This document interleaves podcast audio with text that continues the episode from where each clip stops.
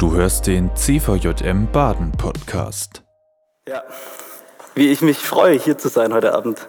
Seit ich, seit ich weiß, dass ich hier sein darf heute Abend, freue ich mich total auf diesen Moment. Ich ähm, glaube, dass ich glaube, ich glaube, dass Glaube und Biografie ganz eng miteinander verbunden sind. Also was wir leben, auch in unserem Christsein leben, dass das uns auch prägt in unserem Glauben. Und ich habe es gerade schon angekündigt, manche glauben irgendwie, dass Christsein so dieses super brave Strebertum ist. Wir haben ganz klare Abläufe, wie alles laufen muss. Ich komme aus der Landeskirche, ich weiß, was klare Abläufe sind. Es gibt ganz genaue Abläufe für sämtliche Gottesdienste im Jahr. Es gibt Abläufe dafür, wie man Abläufe strukturiert. Und dann gibt es nochmal Abläufe dafür, wie man Ablaufstrukturen weiter strukturieren kann. Also man kann Christsein wirklich durchstrukturieren. Und daran ist ja auch nichts Verwerfliches im Prinzip. Ne? Weil eine gute Struktur, weiß ja jeder, da hat man weniger Stress, weil man kann einfach in geordneten Bahnen weiterlaufen. Aber ich finde dieses Bild, was wir, was manchmal von uns so in der Öffentlichkeit aufkommt, was manchmal, wenn Leute auf mich zukommen sagen, hey, du bist doch Christ. Ich habe mal gehört, ihr geht zum Lachen nur in. Ja, der Witz ist hier ein bisschen naheliegend, aber ich finde, da steckt ganz viel drin, war davon, was tragen wir eigentlich nach außen. Und ich würde heute gerne mit euch zusammen in drei Aussagen dem Ganzen ein bisschen näher kommen, ob das wirklich uns ausmacht oder was uns eigentlich in unserem Christsein ausmacht. Und ich habe die erste Aussage äh, mitgebracht und es wird jetzt kein Werbeblock fürs Christsein, tut mir leid. Also, ich weiß nicht, ob ihr danach noch Bock habt. Schauen wir mal. Weil die erste Aussage beginnt schon mal damit, Christsein ist brutal anstrengend. Christsein ist brutal anstrengend. Und ich finde, das ist eine ganz, ganz tiefe Erkenntnis. Es gibt nicht diese einfachen Lösungen, die wir manchmal gerne hätten. Es gibt nicht so diesen Wunschautomat Gott. Ich komme her, Wunschautomat 3000 Gott, schmeiße mein Gebet rein und bekomme den gewünschten Wunsch. Ah, super, schön, tolles Leben. Nein, solche Vorstellungen von Gott sind zwar auch unter Christen gibt es die hin und wieder. Und manchmal wünsche ich mir auch, oh, das wäre doch schön, wenn es diese Lösung geben würde, so diesen Zauberopa, ich setze mich kurz auf seinen Schoß und danach gibt er mir genau, was ich will. Aber wenn ich die Bibel lese, lese ich da nichts davon. Ich lese eher, dass es ziemlich anstrengend ist. Es kann herausfordernd sein, Christ zu sein. Und ich habe euch eine Stelle mitgebracht aus Apostelgeschichte 7. Ist auch von einem Christen die Rede. Da geht es um den Christ Stephanus und der sieht sich einigen Anschuldigungen ausgesetzt. Die Anschuldigungen, die Stephanus gegen, sich, gegen sie erhob, versetzten die führenden Männer des jüdischen Volkes in maßlose Wut. Doch Stephanus, vom Heiligen Geist erfüllt, blickte unverwandt zum Himmel hinauf, wo er die Herrlichkeit Gottes sah. Und er sah Jesus auf dem Ehrenplatz zur Rechten Gottes stehen. Er sagte zu ihnen, schaut doch, ich sehe den Himmel offen und den Menschensohn auf dem Ehrenplatz zur Rechten Gottes. Da hielten sie sich die Ohren zu, schrien mit lauter Stimme und stürzten sich auf ihn. Sie schleppten ihn hinaus vor die Stadt und sie steinigten ihn. Uff. Ganz schön anstrengend. Der Stephanus berichtet von der wirklichen Gotteserkenntnis. Also er sieht Gott direkt vor sich. Wie oft habe ich mir schon gewünscht, Gott direkt zu sehen und einfach mal ein klares Statement zu bekommen, wenn ich eine Frage hatte oder wenn ich, wenn ich ein Problem hatte. Und dieser Stephanus, der bekommt dieses Geschenk, Gott zu sehen. Und was machen die Menschen mit ihm? Ja. Klar, es ist nicht so, dass jeder von uns für seinen Glauben gesteinigt wird.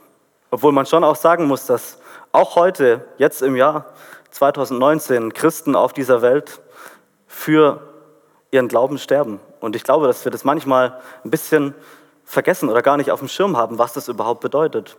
So mit seinem Glauben irgendwie involviert zu sein, so gegen das System zu sprechen, dass wir dafür sogar mit unserem Leben bezahlen müssen. Christsein ist anstrengend. Und ich habe mal kleinen, äh, eine kleine Auflistung davon gemacht, was es alles so für Anstrengungen gibt in der Bibel von Menschen, die ihr, Christsein, ihr, ihren Gottglauben als eher anstrengend empfunden haben. Zum Beispiel Noah, der musste ein riesiges Schiff bauen. Oder Abraham, der ist total ewig gewandert. Mose musste sich mit dem Pharao anlegen. Propheten haben eigentlich durchgehend nur schlechte Nachrichten, also viele haben schlechte Nachrichten überbracht.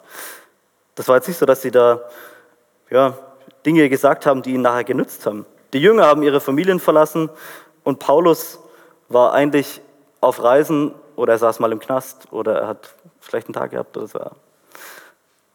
Da steht nichts von diesem Wohlfühl-Lifestyle-Christen sein, was ich auch manchmal, klar, ich den Kontext auch vor Augen habe, an der Uni sehe. Ich gebe zu, ich sehe jetzt vielleicht selber ein bisschen hip aus mit diesem Teil, aber normalerweise laufe ich auch ohne diesen Schnauz herum und ich sehe, wenn ich in die Welt gucke, oft, was mit Christsein verbunden wird.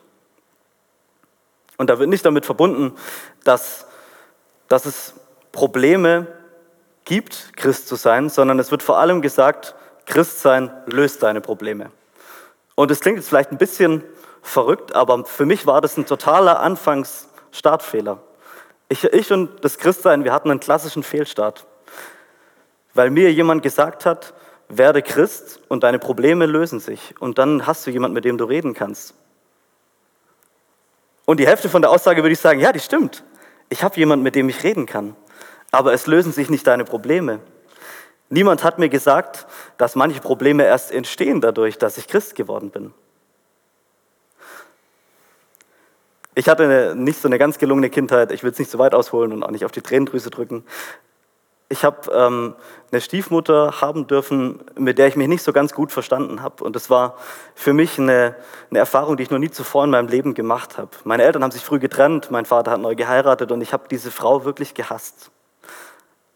Ich weiß nicht, ob ihr mal jemand, oder ich bin mir sicher, einige von euch haben schon mal jemand richtig gehasst, aber so ein richtiger Hass, der brennt in einem. Und ich fand es auch gar nicht schlimm, dass ich das getan habe. Ich habe den Hass in mich aufgenommen und es hat mich ausgefüllt, weil ich konnte damit meine ganzen Aggressionen abbauen. Und das war das Problem mit dem Christentum. Christsein spricht von Vergebung. Es spricht davon, anderen Menschen wirklich vergeben zu müssen, zu dürfen. Das war für mich ein Riesenproblem. Und es kommt zu meiner zweiten Aussage über das Christsein. Christsein ist brutal anstrengend. Christsein ist brutal vergebend. Und jetzt mal ehrlich. Also es gibt viele, viele komische Dinge am Christsein, ich gebe es zu. Aber es gibt eine Sache, das ist mit Abstand unter allen Dingen nochmal die richtig komischste. Und das ist Vergebung. Wer kommt denn da drauf? Wer hat sich das ausgedacht? Ist doch eigentlich gegen unsere Natur. Im Prinzip sind wir nicht so diese total ausgeglichenen, ja, entspannten Leute, die überall rumlaufen. Ah, ist schön, ja, Strafzettel passt. Ah ja, hier, ja, ah, ist nicht schlimm, ist ja nur mein Auto. Den Ball, schieß ruhig nochmal dagegen, ist, ist okay, ich vergebe dir. Kleine Kostprobe aus meinem Leben. Ich war früher recht moppelig. Ich gebe zu, das hat sich jetzt nicht unbedingt zum Besseren gewandelt, aber ich habe damals leidenschaftlich gerne Fußball gespielt. Und bei so einem Spiel ähm, bin ich dann, hatte ich natürlich auch immer einen Gegenspieler, ich war in der Abwehr und der Stürmer und dann habe ich den halt so ein bisschen abgedrängt, Ball ging zur Seite und der Typ läuft an mir vorbei und sagt, Fettsack. Der sagt Fettsack zu mir.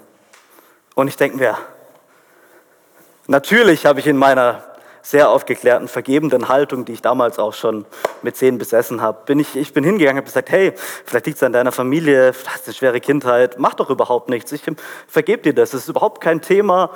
Ich werde gern Fettsack genannt, stimmt ja auch, ich bin ein bisschen zu dick, ja, da kann man mal ansprechen, das ist eine schöne Überspitzung, vielleicht führt sie mich zur Diät. Wer glaubt mir, dass ich die Aussage so getroffen habe? Nee, gell? Was habe ich gemacht? Beim nächsten Mal, als sie, was war? Ja, genau. Ich habe den Typen hart umgegrätscht beim nächsten Mal, als er mir über den Weg gelaufen ist. Ich habe dafür eine gelbe Karte bekommen, aber es war toll. Ich würde nicht sagen, dass ich davon äh, schlechtes Gewissen hatte. Es war eher so ein, ach ja, das hat gut getan. Ey. Schön alles rausgelassen, was so in mir drin steckt. Vergeben ist nicht so diese typische Natur-Menschheitsangewohnheit, auf die man mal immer zurückgreift bei Gelegenheit. Vergebung ist harte Arbeit und vergeben ist Christsein. Ich habe eine kleine Stelle aus Matthäus 18 mitgebracht. Da spricht Jesus zu Petrus. Und da geht es auch so ein bisschen um das Thema Vergebung. Dann kam Petrus zu ihm und fragte, Herr, wie oft soll ich jemandem vergeben, wenn er mir Unrecht tut?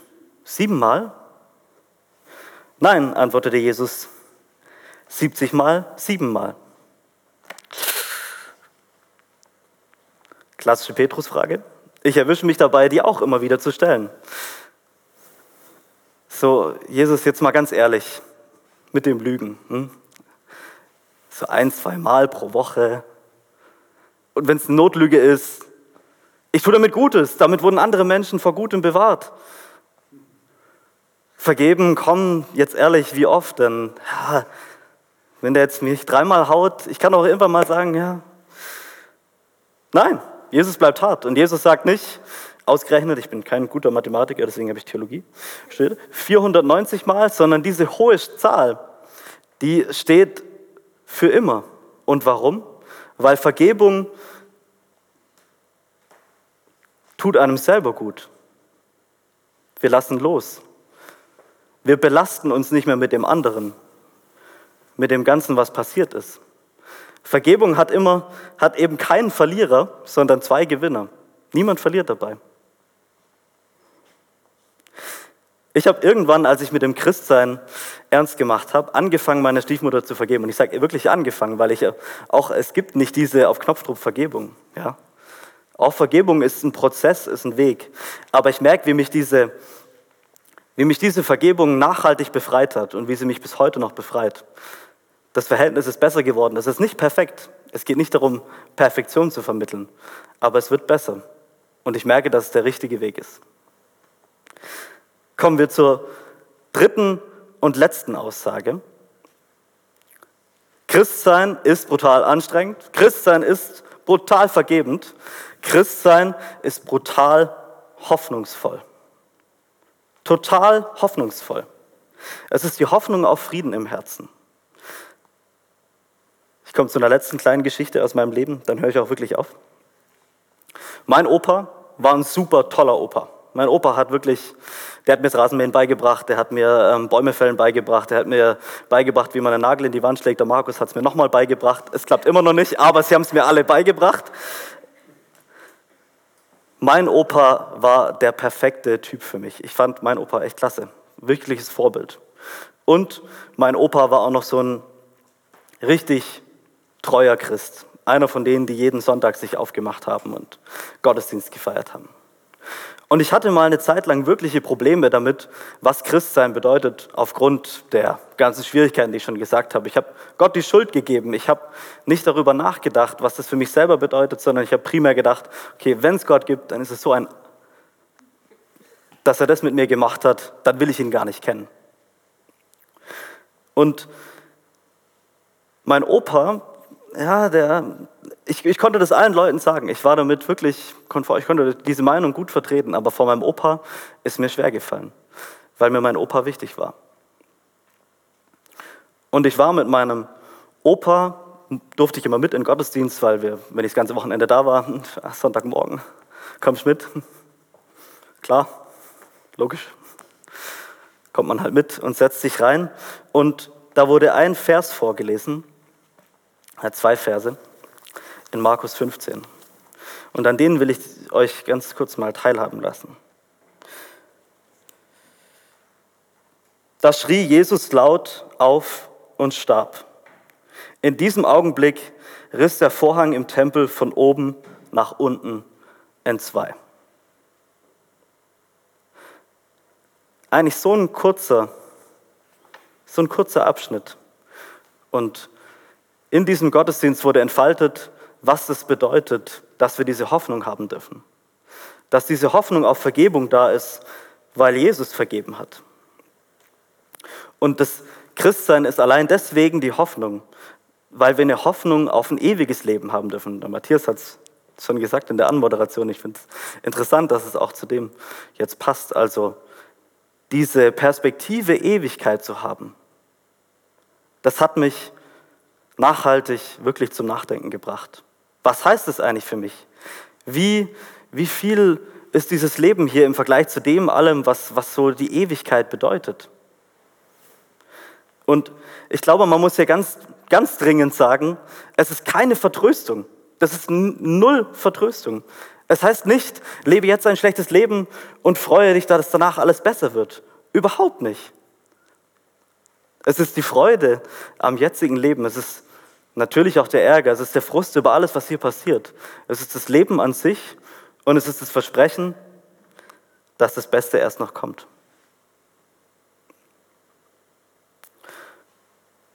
Und das hat mein Leben verändert. Von Grund auf.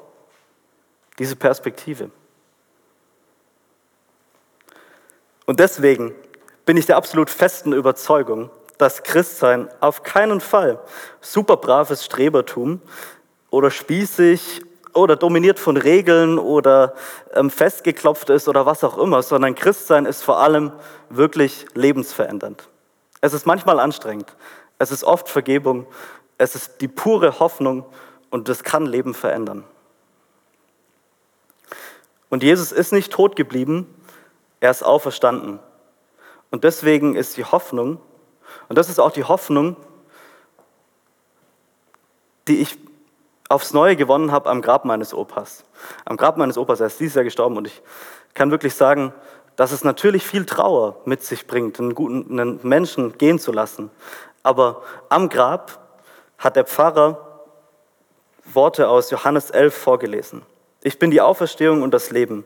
Wer an mich glaubt, wird leben, auch wenn er stirbt. Er wird ewig leben, weil er an mich geglaubt hat. Genau diese Perspektive aufgemacht. Und danach kommt ein kleiner Satz. Danach steht noch ein schlichter Satz drin in der Bibel.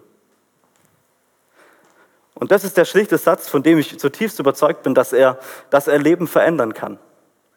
Es ist nur ein ganz, ganz kleiner Satz, es sind nur wenige Worte. Und trotzdem sind sie ausgesprochen genau das, was wir uns gegenseitig zusprechen sollten. Egal, ob wir die Antwort darauf schon hundertmal gefunden haben oder ob wir sie zum ersten Mal finden, es ist die Antwort, die es wirklich ausmacht. Es ist eine ganz kleine Frage, die alles zusammenfasst. Und ich würde gerne mit dieser Frage enden.